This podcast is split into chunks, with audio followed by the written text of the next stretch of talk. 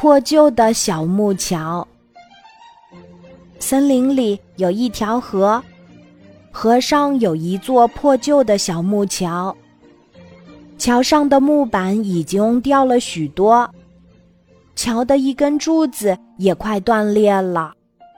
驴子在晃晃悠悠的桥上走过，埋怨道：“这桥坏了很久了，这样下去很快会坍塌的。”黑熊在咯吱咯吱响的桥上走过，愤愤地说：“桥坏成这个样子也没有人管，没有人来修。”猴子在千疮百孔的桥上走过，叹了口气说。现在大家都只顾自己，竟然没有谁愿意来修桥。驴子、黑熊和猴子每天走过这座破木桥，都要发表一番议论。一天，突然狂风呼啸，下起了倾盆大雨。驴子、黑熊、猴子急忙往家里奔。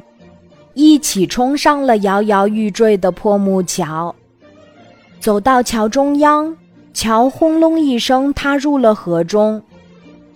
他们一个个像落汤鸡一样爬上岸，冷得直发抖，嘴里还在喃喃地说：“如今动口议论的多，动手干实事儿的少，我们倒大霉了。”站在一旁的喜鹊说。如果你们平时少发些议论，动手修一下桥，也不会落得今天的下场呀。